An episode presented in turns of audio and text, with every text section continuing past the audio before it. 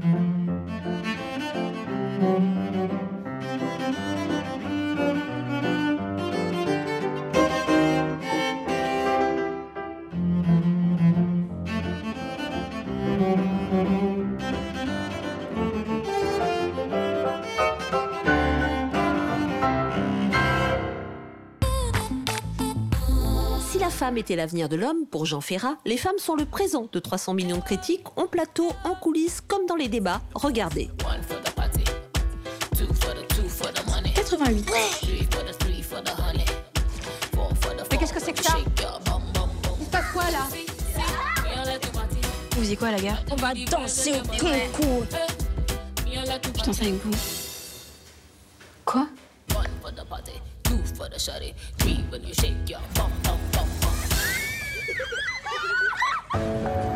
Oh mais les gens sont grave kiffés, tu vois tous les likes qu'on a eu Vous savez où passe l'esprit du mal Ce sont ces femmes dénudées. Pour le mariage de ton père. Regarde comme elle te va. Tu es une femme maintenant.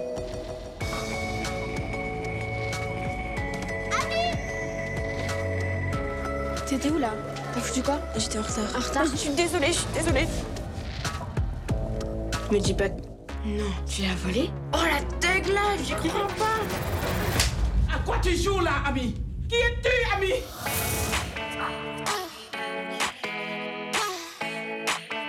Laisse couler l'eau, ma chérie. Les péchés s'effacent avec.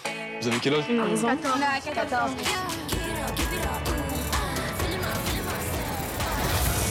Et pour être encore plus précis, avant que nous en en parlions, Netflix défend le film, tout comme la ministre de la Culture française, Rosine Bachelot, ou encore des cinéastes comme les frères Dardenne, Bertrand Tavernier ou Christian Mongiu, le roumain, qui ont donc bien compris que le propos du film était justement de dénoncer l'hypersexualisation des jeunes filles et l'influence malsaine des réseaux sociaux. Alors, Laura, je vais commencer avec vous. Est-ce que vous comprenez qu'il puisse y avoir, en ayant vu le film, une certaine forme d'ambiguïté ou est-ce qu'au contraire le propos est clair? Le propos est très clair. Effectivement, en tant que Français, je le comprends absolument pas. Maintenant, il y a une, une certaine partie de l'Amérique très puritaine qui peut peut-être transformer ça. Et je pense qu'effectivement, c'est très politique. Mais il y a beaucoup de films qui portent beaucoup plus euh, à, à ambiguïté, à sujet polémique que celui-ci. Mm. C'est déjà un très bon film. Euh, et il n'y a aucun rapport avec ces jeunes filles qui ont- sont toutes jeunes, qui sont des préadolescentes, qui ont 11 ans.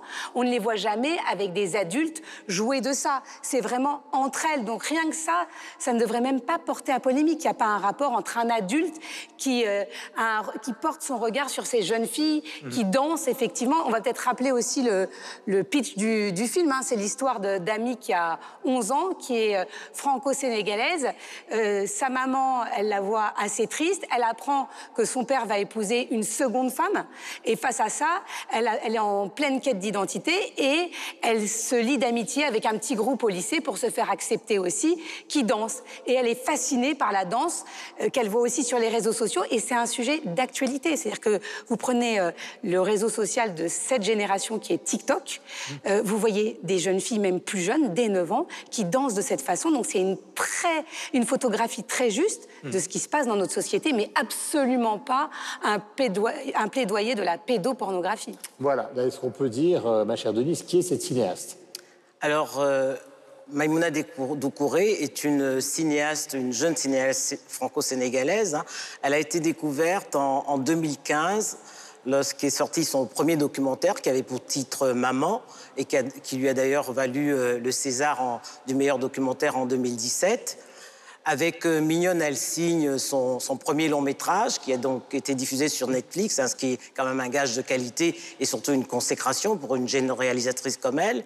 Et elle est aujourd'hui euh, l'icône du renouveau du cinéma sénégalais avec une autre jeune réalisatrice franco-sénégalaise, Mati Diop, euh, qui a été aussi une des révélations du Festival de Cannes l'année dernière avec son film Atlantique. Et pour ça, elle suit les traces de la pionnière du cinéma sénégalais qui s'appelle Safi Faye. Et comme le disait si bien Laura tout à l'heure, ce n'est pas pour promouvoir la sensualité des, petites filles, mais plutôt pour la dénoncer. Et on retrouve dans ce film Mignonne un des thèmes de prédilection de Maïmouna Doucouré qui est la dénonciation de la polygamie. Un père qui est absent, mais et donc une maman qui élève seule euh, sa fille et ses enfants, puisque en l'occurrence dans ce film elle en a deux. Et lorsqu'il revient, il ne revient jamais seul. Il revient toujours accompagné d'une coépouse qui brise la vie non pas seulement de la mère, mais également la vie de la petite fille. On le voit d'ailleurs le- au moment où Ami apprend que son- son père va épouser une seconde femme, elle pleure, elle est cachée sous le lit de sa maman et elle pleure. Et ce, que euh, Maïmouna euh, Doucouré démontre très bien, c'est le drame que vivent ces deux femmes. Amie d'une part, d'un côté, et, et sa mère, face à une tante qui ne comprend pas, qui ne les comprend pas. Parce qu'il y a d'abord la, la Amie qui, elle vit avec sa mère, en- en- à l'intérieur de la maison, elle, est, elle suit les préceptes de l'islam. Quand elle accompagne sa mère à la mosquée, elle est voilée, mais parce qu'à l'extérieur, elle a envie de liberté. Et cette liberté-là, elle a en se dénudant. D'ailleurs, on voit, comme le rappelait si bien Laura au début, quand elle, elle va rejoindre ses amis pour, euh, pour préparer justement ce concours de danse, elle n'est pas acceptée. Mais elle finit par s'imposer parce que c'est elle qui met en scène les chorégraphies. Elle devient la meneuse alors qu'au départ, elle avait été rejetée. Je trouve que c'est un film qui est très, c'est un film qui est magnifique. Ce qui est très intéressant, c'est de voir le mécanisme psychologique qui est utilisé. Parce qu'il y a une phrase dans le livre, elle dit, mais on était consentantes. Il n'y a pas de viol. Euh, ces jeunes femmes sont amenées, mais avant d'arriver face à l'homme qui, euh, qui est le prédateur, il y a un long processus. D'ailleurs, on parle de Cléo, mais on découvre d'autres personnages euh, comme Betty, d'autres jeunes filles comme elle. Et ce processus est très intéressant parce que, un, il est très actuel. Comment on arrive à devenir consentante? Parce que finalement, on a tellement accepté de cadeaux, euh, on se sent redevable de tout ce qu'on a vécu depuis des semaines. hein. C'est un long, c'est long, long l'identité processus. aussi, c'est le fait, c'est ça la fait vivre, ça la fait exister. Fait. Ça la fait vivre. Ouais, parce que c'est c'est une jeune fille de famille modeste, en banlieue parisienne, etc. Et d'un seul coup, Elle arrive au collège avec euh, le des fait qu'une femme plus âgée et puis cultivée, qui connaît Paris, et ensuite des hommes, euh, s'intéressent à elle, évidemment, c'est la flatterie qui l'amène à Totalement. ça. complètement. Pour aller, pour aller dans le sens de Laura, j'ai ressorti mon, mon- mon- mon carnet parce que je m'en souvenais pas par cœur. Il y a une phrase moi, qui, qui résume assez bien le bouquin euh, de, de Lola Lafont où elle écrit la chose suivante. Elle dit Ce n'est pas ce à quoi on nous oblige qui nous détruit, c'est ce à quoi nous consentons Oui. qui nous ébrèche. Tout à fait. Et, et tout le bouquin raconte précisément euh, ce- cette évolution du personnage principal qui est Cléo, qui est petit à petit ébréchée, qui s'en rend compte. hein. elle, se rend bien compte qu'elle va faire des choses, qu'elle est prise dans, un certain nombre d'événements qui ne sont pas forcément sains, qui ne sont pas forcément normaux, mais en même temps, il y a une volonté quand même de pouvoir poursuivre son rêve, d'aller de l'avant. Donc elle consent chaque fois à ces, voilà, ces petites compromissions de sa part qui, au final, eh ben, vont fortement, complètement influer sa vie, influencer sur, influer sur sa vie ou, ou l'influencer elle, et, et dont elle se rendra compte de, de l'emprise et du poids que beaucoup plus tard. Et, et- et dans ce sens-là, effectivement, le roman, il, est, il explique bien, enfin, je ne sais pas s'il explique bien, parce qu'il faudrait l'avoir vécu aussi soi-même pour véritablement s'en rendre compte. En tout cas, on peut imaginer. Mais on, on- que ça on raconte peut déceler certains euh, mécanismes, ne serait-ce que par le consentement. D'ailleurs, c'est assez actuel, parce qu'il y a le livre aussi Le consentement de Springora qui parle de ça. Mais Et est-ce que nous, mais- chacun, on n'est pas amené dans notre vie à accepter des choses parce qu'avant, on, a- on en a accepté d'autres et ça nous met dans une position de culpabilité. Donc, je trouve que le livre est non seulement très actuel, mais c'est un livre qu'il faudrait presque, en tant que parent, lire pour pouvoir mieux comprendre nos enfants.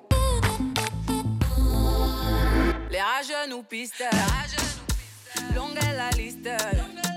Pour mériter ce qu'on veut, j'ai barré tous les dalles, maintenant à nous deux. Eh, il est dans ma tête, tête, tête. J'ai le cœur à la fête, fête, tête. J'crois bien qu'on est en osmose, faut que ça s'arrête jamais. Non, non, jamais. Aime-moi, doudou. Aime-moi, doudou. Montre-le-moi, doudou. T'es mimi, dis-le-moi, doudou. Prouve-le-moi, doudou. Et ça, c'est quel comportement, doudou? Tu me mens beaucoup. Ça, c'est quel comportement, doudou. Tu me mens beaucoup. Les soirs venus, faut qu'on se mette à l'aise. Sinon, elles sont. Tu peux chercher, tu peux chercher, elles n'ont pas le verre. Chérie, laisse tomber. Les soirs venus, faut qu'on se mette à l'aise. Sinon, laisse tomber. Sinon, laisse tomber. Sinon, laisse tomber. Bon, mon cher Sylvestre, vous qui êtes le grand spécialiste de notre ami Ayana Kamura, est-ce que vous avez appris de nouveaux mots avec cet album? Est-ce que vous considérez que c'est une réussite?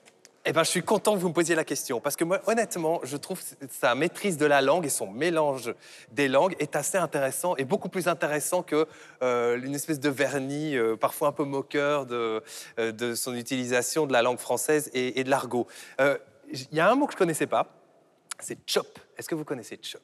Non. J'arrive dans ma chop. Non. Ça veut dire j'arrive dans ma voiture.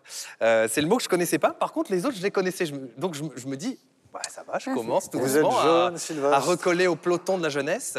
Euh, donc, elle a euh, cette capacité, je trouve, à mélanger les, les mots, à aller chercher dans l'argot. Euh, elle parle notamment de Joe. Joe, Gadjo, ça vous connaissez quand même, euh, donc euh, vocabulaire un peu gitan. Euh, elle va euh, du côté de, de l'argot euh, en parlant de bif. Bif, tout le monde sait ce que c'est? C'est l'argent. L'argent, voilà. Elle est Et- bifton. Et les bien sûr. biftons. Et puis, euh, un- elle, elle- elle- elle fait du verlan aussi. Que de la poésie. Ah bah, oui. Mon, mon Lossa. Lossa. Salon. Salaud. Ah oui, salopal. Ah oui. Pardon. Et puis, ce qui est intéressant, c'est qu'elle mélange aussi le français et l'anglais. Et donc, voilà, bref, tout ça pour vous dire qu'effectivement. Vous savez, vous êtes en train de raconter tout ça sous la coupole. Vous Oui. disait qu'un oui, français sais, nous je- écoute. Oui, mais, Et qu'ils doivent dire mais la langue, est un la langue, elle évolue aussi comme ça. Mais, ju- Enfin, mais justement, Guillaume, Euh, c'est ça qui est intéressant. Attendez, il n'a ter- pas terminé, il n'a pas terminé. Allez jusqu'au Mais c'est ce que je voulais dire, c'est que la langue, elle évolue aussi comme ça. Et moi, je vois pas de problème à ce qu'on mélange la langue française et la langue anglaise, à ce qu'on, à ce qu'il y ait des expressions argotiques, etc.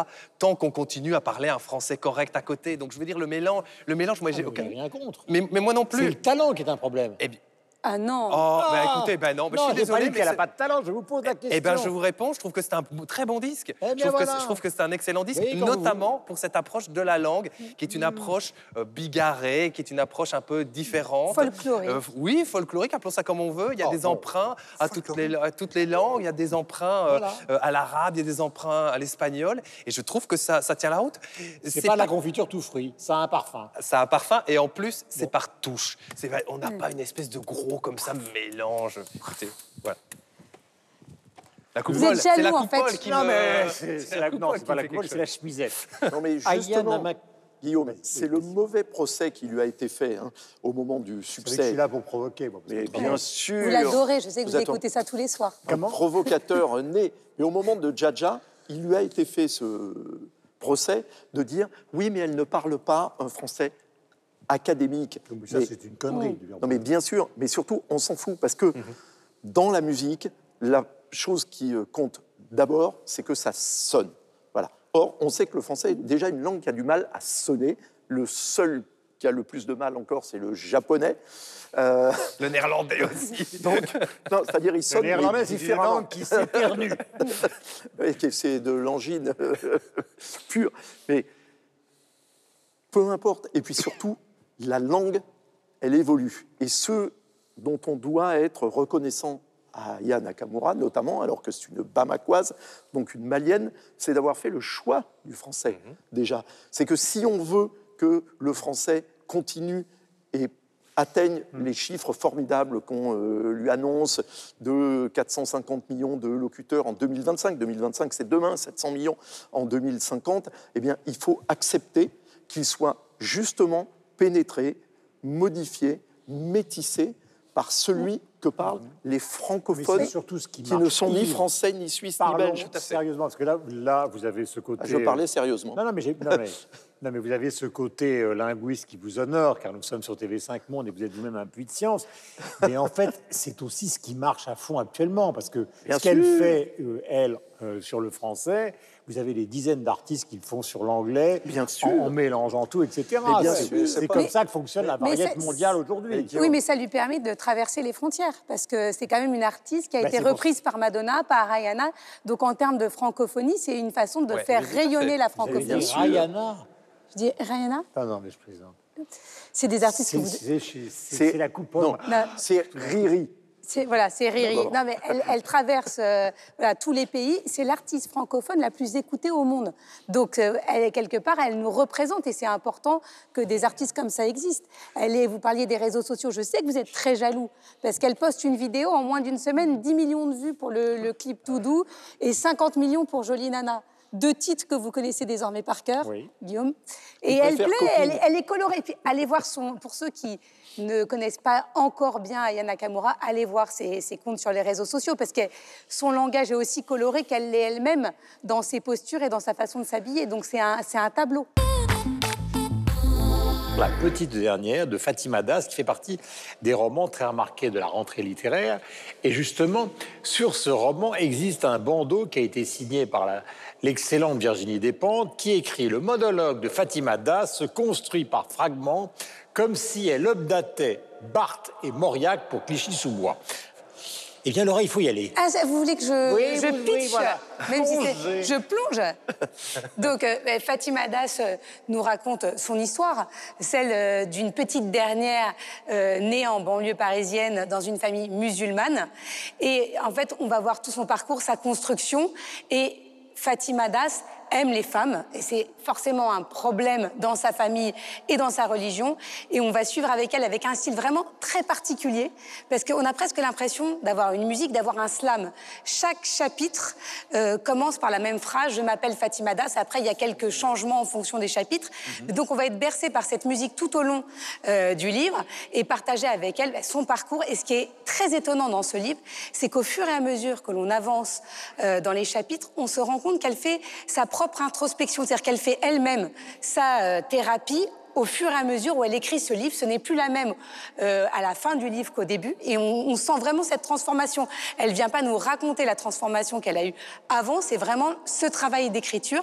Donc on voit les changements, et une question fondamentale, c'est comment être lesbienne aujourd'hui et musulmane et croyante.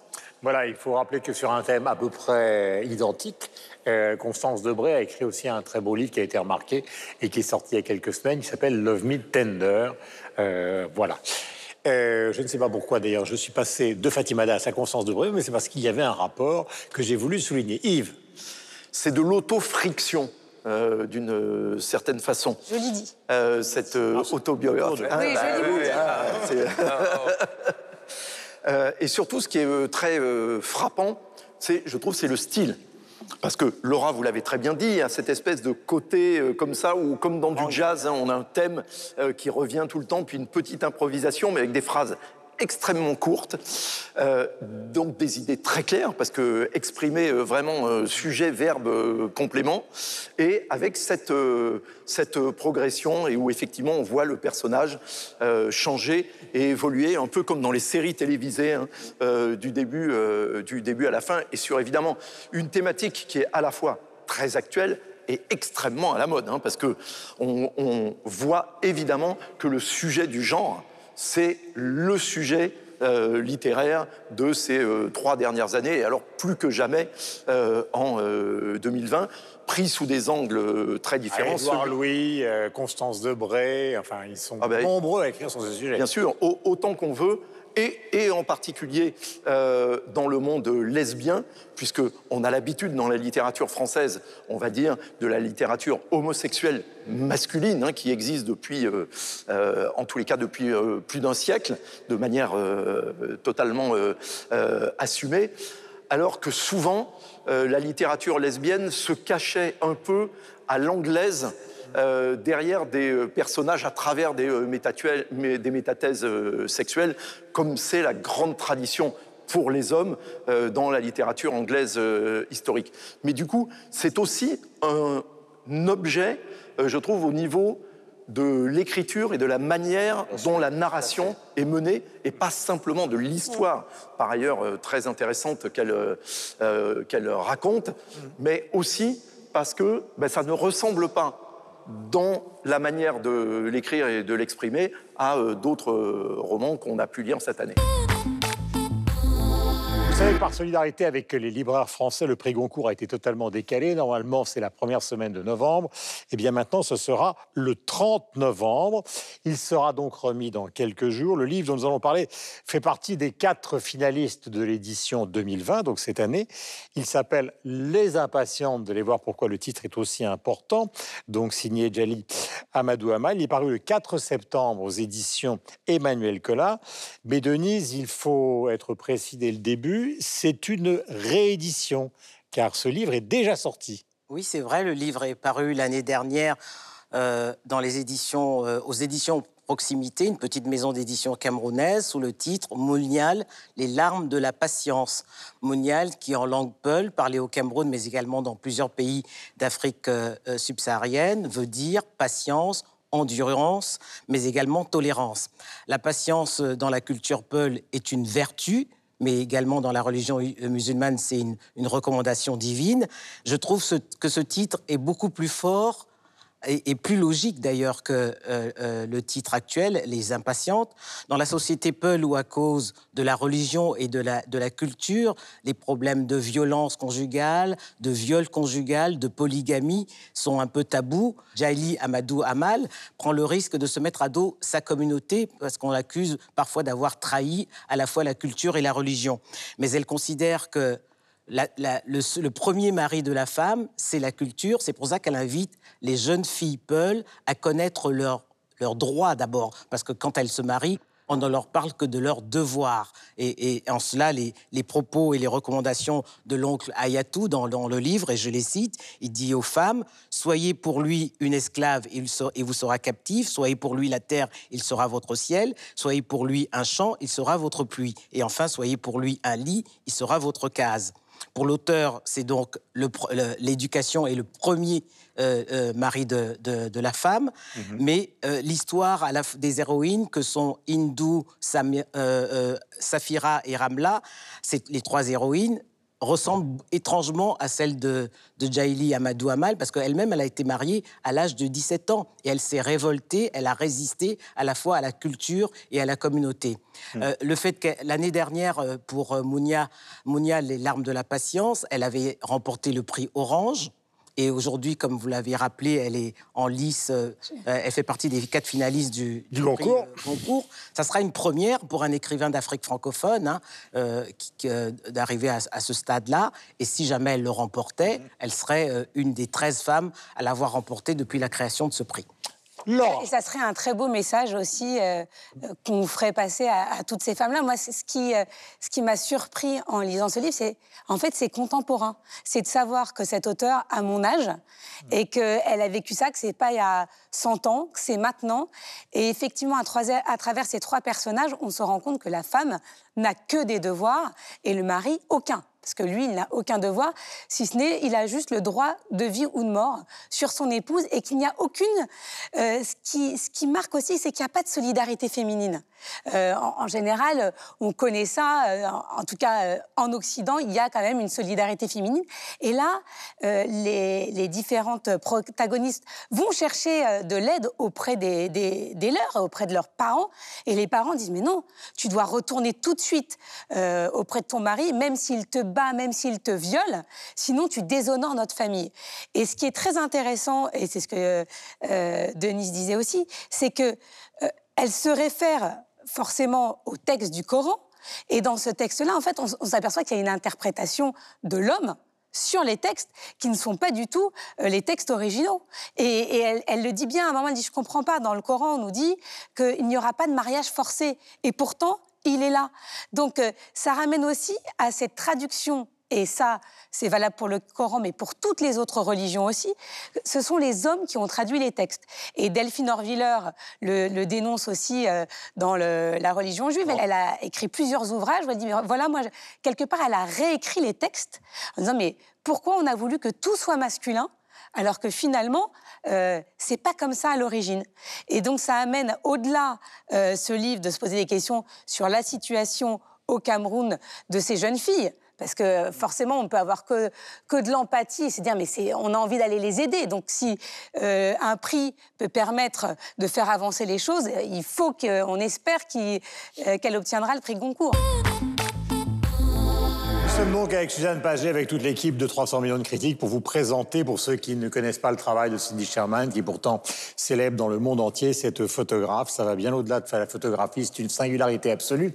Et ma chère Suzanne, ça a commencé il y a des années et des années donc à New York, avec des photos qui n'avaient pas du tout le volume que nous découvrons derrière nous. C'était des petites photos en noir et blanc, à l'argentique, donc il n'y avait pas de numérique, il n'y avait pas tout ce décor exceptionnel qui évoquait le monde du cinéma. Au départ, elle a fait des études de Elle, a essayé la peinture, mais euh, euh, les femmes étaient finalement pas à la hauteur pour la peinture. Elle l'a senti très vite, c'est-à-dire c'était déjà occupé par les hommes.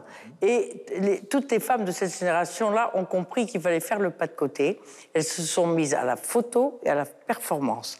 Et ceci à partir de qui elles étaient, et, euh, psychologiquement sûrement, mais d'abord de leur corps. Et et il y a toute une génération euh, qui a travaillé sur la photo, mais ne nous trompons pas, la photo n'est jamais, avec Cindy euh, en premier, un document. C'est-à-dire, elle ne témoigne de rien du tout, elle sert à bricoler. C'est-à-dire, ces photos, c'est délicat de parler de, de Cindy avec, en parlant de photos, parce que la photo n'est jamais un document, c'est une fiction qui est extrêmement travaillée, extrêmement bricolée, ce qui fait que, euh, en fait, elle impose au mur, ce qui n'est pas toujours le cas avec la photo, des présences que les photos jusqu'ici n'avaient jamais eues. Alors en effet, elle a commencé par des petites photos noir et blanc.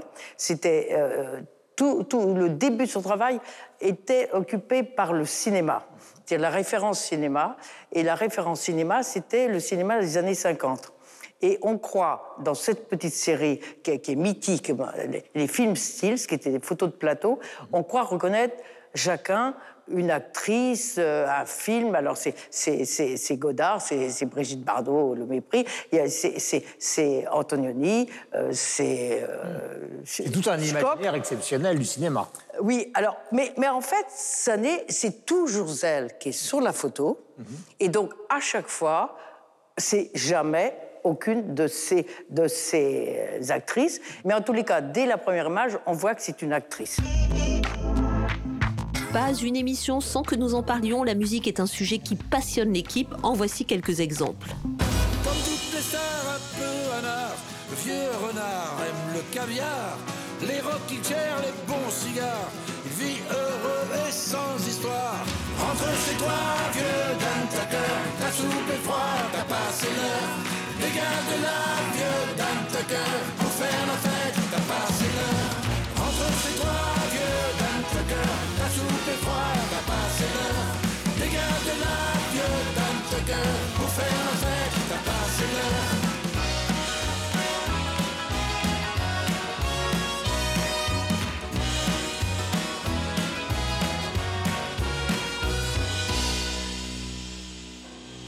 Et quand on parle du Gaufret, on parle immédiatement d'Yves Bigot, car bien évidemment, vous le connaissez, mon cher Yves. C'est l'âge, hein, qui nous a fait Non, c'est pas l'âge. C'est mais- l'âge, non, non, c'est pas bien, ça.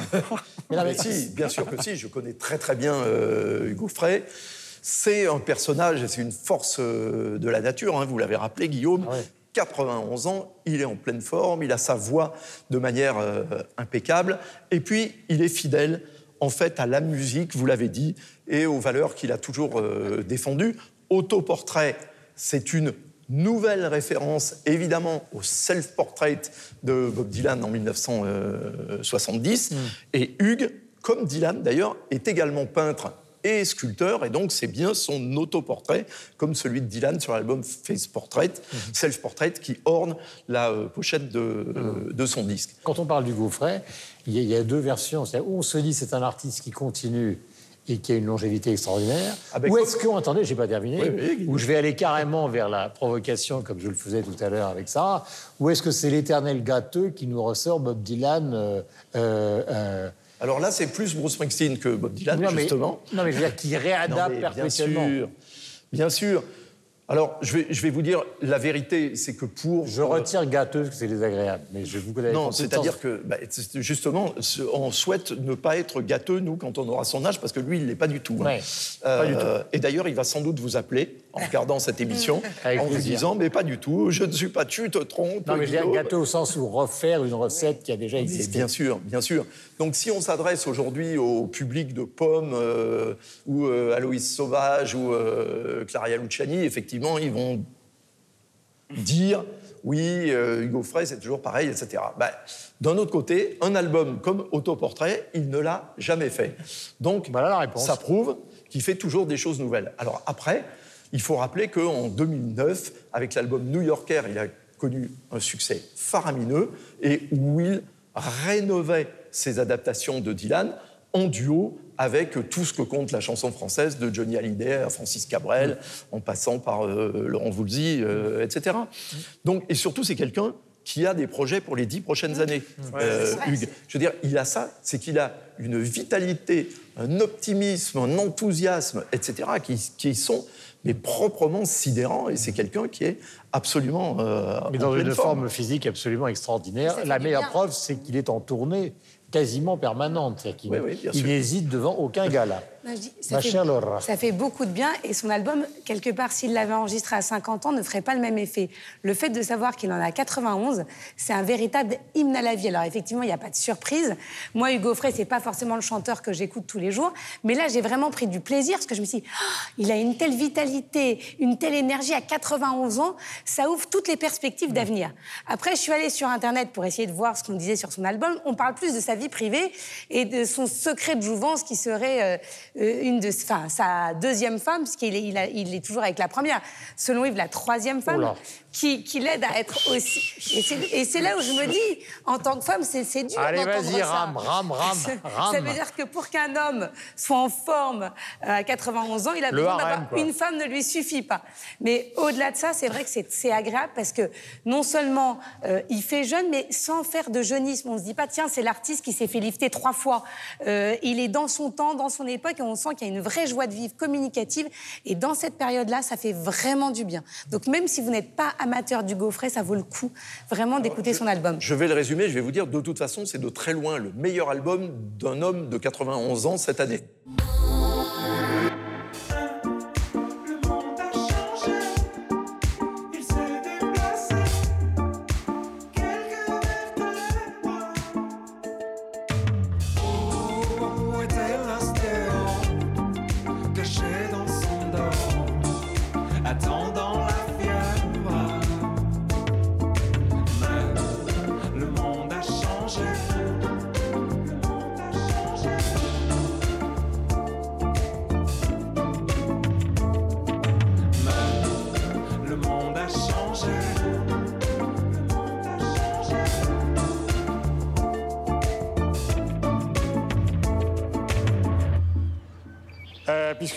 Parlé avec Laura, maintenant il est temps que les minets de l'émission interviennent, à savoir Michel Serruti et évidemment notre ami Sylvestre, parce qu'avec la houppette, quand même, Moi, je me. euh, je- minet premier. J'entends la fièvre distraitement. Retour de Julien Doré, je l'entends, je me dis, oh là là, mais ça ressemble. Parce que vous, en- il faut quand même dire, Oh, mais quel a en priori. dehors de vos activités multiples au sein de la RTBS, euh, Je suis dans la coiffure. vous, non, non, vous- vous êtes quand même un grand, un grand amoureux de musique. Oui, oui, oui, oui j'ai fait 15 ans d'interview musicale euh, dans, une, dans une vie précédente. Je l'ai rencontré plusieurs fois et, et je terminerai euh, justement sur, sur cette petite note. Mais euh, je me dis, il m'aura pas cette fois-ci, Julien Doré. C'est bon, ça ressemble à ce qu'il faisait avant. Donc Eh j'entends ben non. la fièvre. Et puis je vois. Il est partout dans toutes les émissions de l'RTBF. Ça veut dire que nous, maintenant, on a un ciblage très précis. On a des émissions pour les jeunes, on a des émissions pour les, les plus âgés, on a des émissions pour les gens qui sont fans. J'en avais pour Guillaume et moi Oui, on a ça. On a. On a. Vas-y. Il est quand même fort, hein, on parle de Julien Voilà, et il réussit à faire la promo de la RTBF. Il est en couverture des Inrocks. Pour moi, ils ont essayé d'interviewer Beethoven, il n'était pas libre. Vas-y, continue. J'ai adoré son dernier single, soit dit en passant. et, La cinquième. donc, et donc je me dis, il m'aura pas. Résultat des courses, j'ai passé toute la nuit avec cette chanson dans la tête. Vous Le aviez de la monde a changé, il s'est déplacé quelques vertèbres. Mais c'est hallucinant, comment il arrive à faire ça? Il a cette capacité à toucher tout le monde, mais pas juste parce qu'il est beau, parce qu'il est sympa, etc. Parce que oui, il est beau et oui, il est sympa. Il est quand même très très petit. Mais il est... Arrêtez de déconner. maintenant. Ah, J'y crois pas. Mais, mais il est- mais il a cette capacité. pour ça qu'il a les cheveux longs, à faire- bah, il doit compenser, bah oui.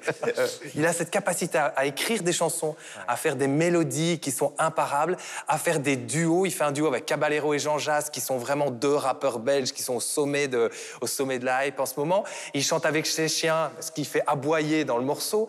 Et ça, Ça, marche. ça, Pink Floyd l'avait fait avant lui. hein. Ouais, mais, mais voilà, il arrive à faire ce genre de truc. Il a fait un morceau où il dit Oh là là, serre-moi de l'amour dans un verre de pastaga. Et il dit ça pendant toute la chanson. Alors, Ça pardon. marche. Le pastaga, pour ceux qui nous regardent à l'autre bout du monde, c'est le nom dans le midi, chez Laura, du pastis. Boisson alcoolisée dont nous ne faisons pas la promotion. Et, Bon, et- Minet 2, Minet 2. non, non, mais, c'est- non, mais donc, donc tout ça pour dire que c'est incroyable. Et en plus, et en plus, ce mec est super gentil, Ouais. super intelligent, super disponible pour les interviews. Il est presque parfait. très énervant, À part sa taille, vous, évidemment. Mais La semaine prochaine, il présentera l'émission de TV5 Monde. À ma place, au revoir les vieux. Minet numéro 2. un truc tout à fait personnel qui n'enlève rien à la qualité de l'album à lui, mais c'est vrai qu'il y a une sorte de maniérisme dans la manière de chanter, des fois, moi, qui me- qui, me- qui, qui- qui m'horripile un tout petit peu par moment. Mais peu importe. ça, Son côté jaloux. ça- non, non, Michel. Si, si. C'est une grande jalouse. Mais peu importe. Eh, Mais peu Michel, importe. c'est la marque des stars, hein, Ouais. ça. Et Très puis- bien, tant mieux. Quand ils ont un truc, quand ils ont un truc qui dérange au début, Tout à fait. jusqu'à ce qu'on finisse par euh, On l'accepte finalement habituer, Ok, peut-être. Ça veut dire qu'ils ont un timbre absolument Ah ben, unique et qui euh, Bob va. Dylan, Mais c'est pas le ces timbre. hein. ouais. Vous savez que Bob Dylan chante du nez. Mais Il y c'est a pas des le gens timbre. qui arrivent encore à. c'est- mais- à- C'est le seul truc qu'ils ont à dire. Alors, je termine juste là-dessus. Laissez finir Gros Minet. C'est pas le Gros timbre, c'est pas le timbre, parce qu'effectivement le timbre, le timbre, la voix, elle est parfaite à ce niveau-là. Mais, il y a- y a- Ah, mais le phrasé. c'est le phrasé, le phrasé qui. Ouais, bien sûr, mais ça revient à ce que je disais. charme, Il accentue des accents graves partout. Mais peu importe, tout ça pour dire qu'effectivement, moi je trouve que cet album est l'évolution de Julien Doré. Et encore une fois, je pense qu'il est, il est, il est sincère dans ce qu'il fait. C'est pas forcément quelque chose pour l'avoir aussi rencontré. C'est vrai que ce type, il est, voilà, il, il- il- il- manifestement, il est il a des Non, qualités, il a, une quantité de qualités univers, qui il y est a assez un vrai invraisemblable. storytelling Donc, autour de son art aussi. Il rentre euh, dans les Cévennes, chez ses parents. Le- le- le- le- le- L'album s'appelle euh, du nom de sa grand-mère. Il y a une vraie réflexion derrière, un vrai propos artistique. Il a clippé tous les mots. Il a fait une vidéo, pardon, de, tous les, de toutes les, les 11 chansons. Euh, et il y donc il y a un vrai propos derrière. Il, il maîtrise la communication, il maîtrise les photos. c'est- c'est lui qui s'occupe un de vrai ses comptes, artiste. hein. C'est un vrai, véritable artiste. C'est un Et- véritable artiste et- et en- populaire. Et en donnant le sentiment qu'il ne le fait pas. Oui, oui. Ce qui est Ah. évidemment le génie Il a l'air la de, de jamais y toucher. Il vient, il, C'est- il est hyper modeste. C'est d'être Enfin, léger tout en ayant du sens derrière, mais sans jamais le montrer.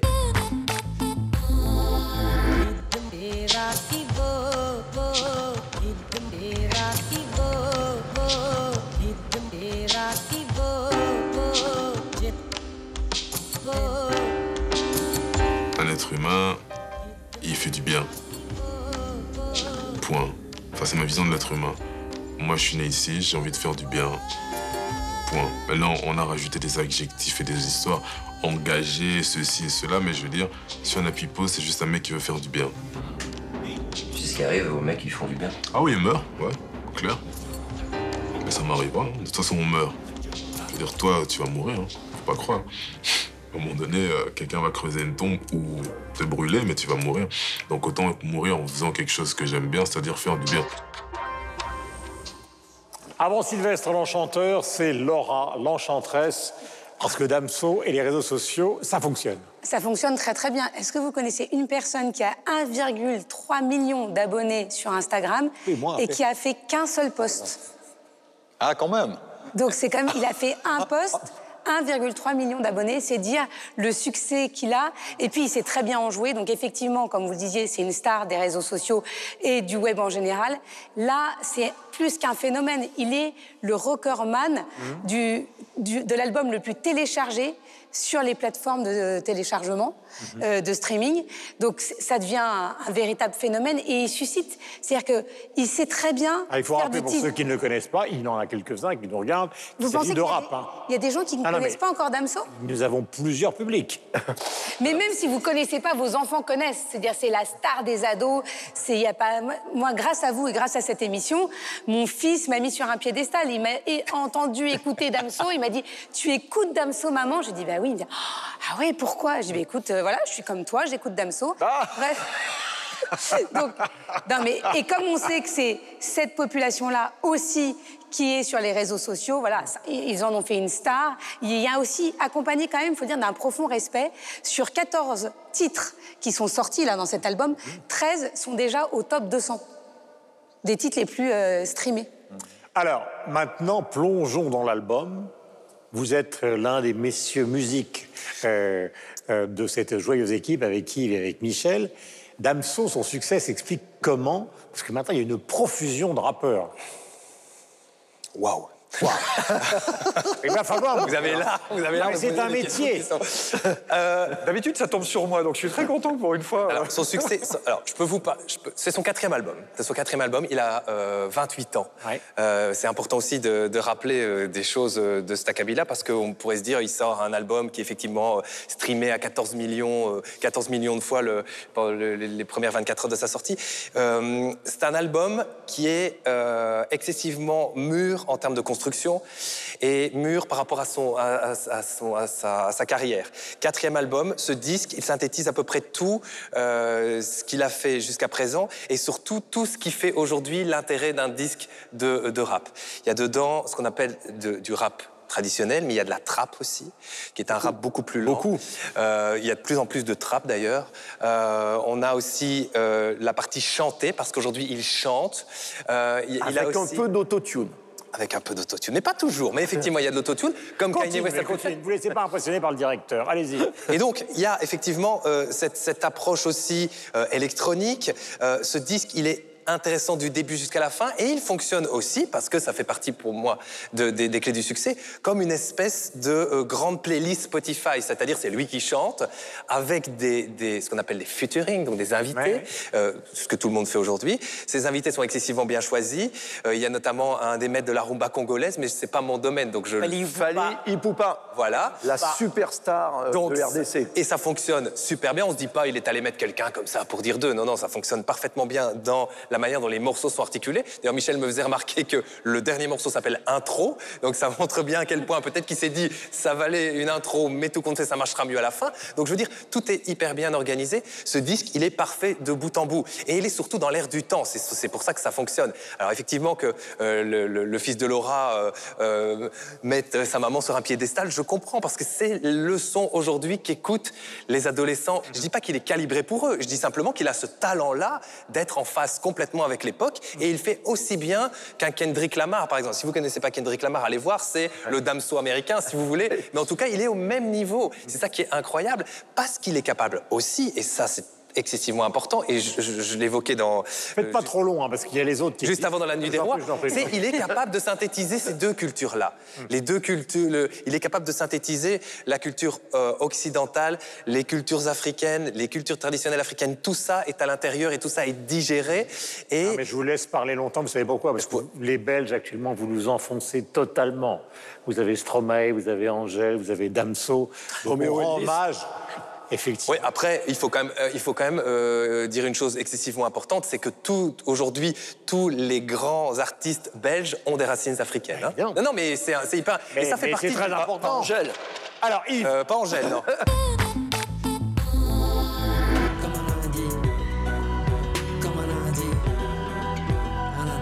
semaine s'achève, au compteur s'ajoute, on nous parle de crise et tout le monde à la frousse. On s'endort dans des volutes de drogue douce pour oublier que tous les jours l'état des trousses. On se console en consommant notre confort, nous rend souvent si seuls et puis sans solution.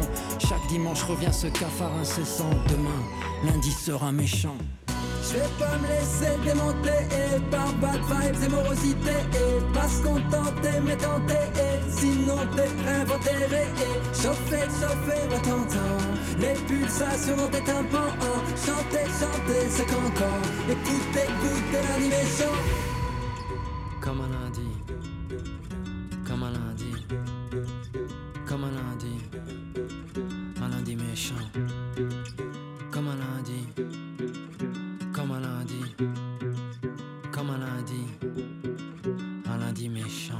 Qu'est-ce que vous pensez de ce lundi méchant? Que du bien, que du bien, que du bien.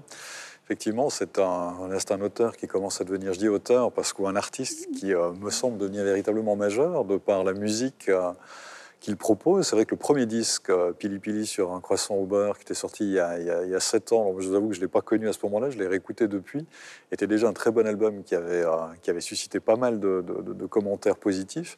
Après, il y a le bouquin qu'on connaît, dont on a parlé, le film auquel il a participé, cet album-ci. Non, c'est un, voilà, un album qui est très réussi. Je trouve que c'est un album qui est très réussi musicalement, parce que c'est quelque chose qui est euh, fait avec délicatesse, ce qui souligne d'autant des textes qui, eux, sont ciselés et qu'on connaît de par euh, son bouquin notamment aussi, mais il y a une vraie poésie, je trouve, dans la manière dont il, a- dont il aborde euh, ce disque. Et puis surtout, je trouve que ce qui est intéressant dans, dans la totalité des textes qui sont là, outre la cohérence entre les disques, le livre, enfin, il y a une vraie cohérence du personnage, je trouve qu'il y a une sorte d'indignation qui, qui est, qui est un peu le fil conducteur du disque, mais c'est une indignation qui n'est pas résignée, qui n'est pas virulente, qui n'est pas vindicative. On est dans une indignation qui est, je dirais, lumineuse. On est dans quelque chose, une sorte de rébellion, une volonté de reprendre sa vie en main et de, et de montrer quel chemin il faut suivre, plutôt que dire c'est celui-ci qu'il ne faut pas suivre. Et, euh, et- et donc, il y a quelque chose de lumineux dans ce disque-là, hein, parce que parce qu'il est presque apaisant au niveau de, au niveau de la musique, qui est entre un peu mi-électro, mi, euh, mi-acoustique, et puis avec des vraies qualités poétiques, je trouve, euh, au niveau de l'écriture. C'est vraiment un très joli disque, je trouve.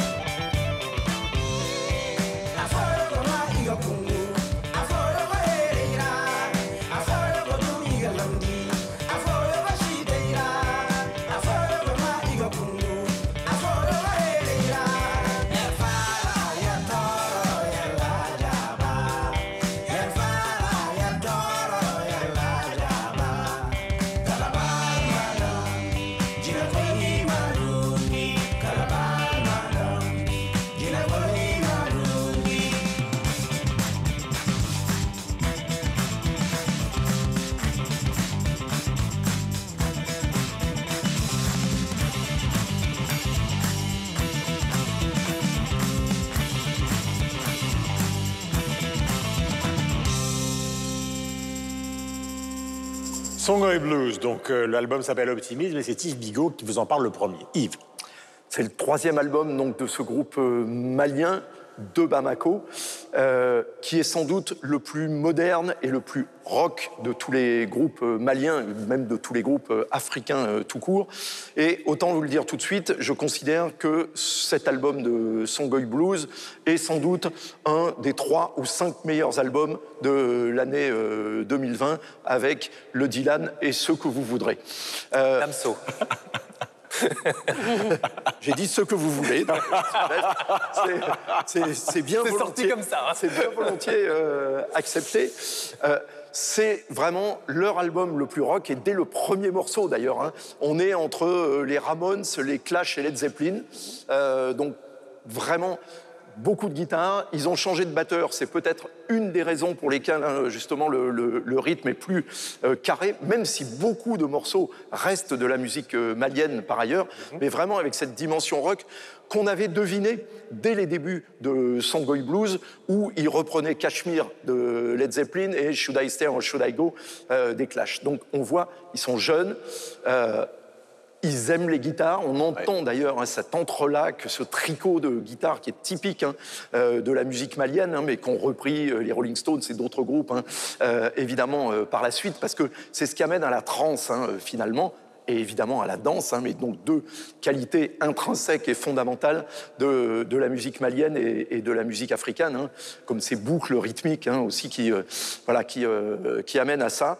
Et donc c'est un album dans lequel il chante donc en songhai, comme on vient de l'entendre, en bambara aussi, qui est la principale langue euh, du Mali, mais en, anglais et aussi euh, en français de manière très originale, avec un morceau d'ailleurs qui s'appelle Bonbon, dont je pense que s'il est promu comme il faut, ça peut être le tube de l'hiver euh, partout euh, en Europe, ou en tous les cas en Europe francophone. Vraiment, c'est un super bon disque avec des blocs de riffs, avec du feedback, etc. C'est je pense, la meilleure synthèse depuis très très longtemps que j'ai entendue entre la musique africaine qui n'est pas trahie en tant que musique et identité euh, malienne d'un côté et euh, le rock tel qu'on peut l'entendre euh, aujourd'hui en 2020. C'est vraiment différent. C'est vraiment différent parce que c'est une synthèse pour le coup qui fonctionne, parce que ça ne marche pas à tous les coups, et qui du coup doit plaire théoriquement à tous les publics, c'est-à-dire à la fois au public du rock, au public qui aime la musique africaine, au public qui s'intéresse à la world music, et simplement à tous ceux qui aiment la musique tout court, parce qu'à ce niveau d'excellence, bah, euh, c'est difficile d'être réfractaire ou indifférent. 300 millions de critiques, c'est fini pour 2020. Nous vous souhaitons de belles fêtes de fin d'année où que vous soyez dans le monde et toute l'équipe se réjouit de vous retrouver en 2021.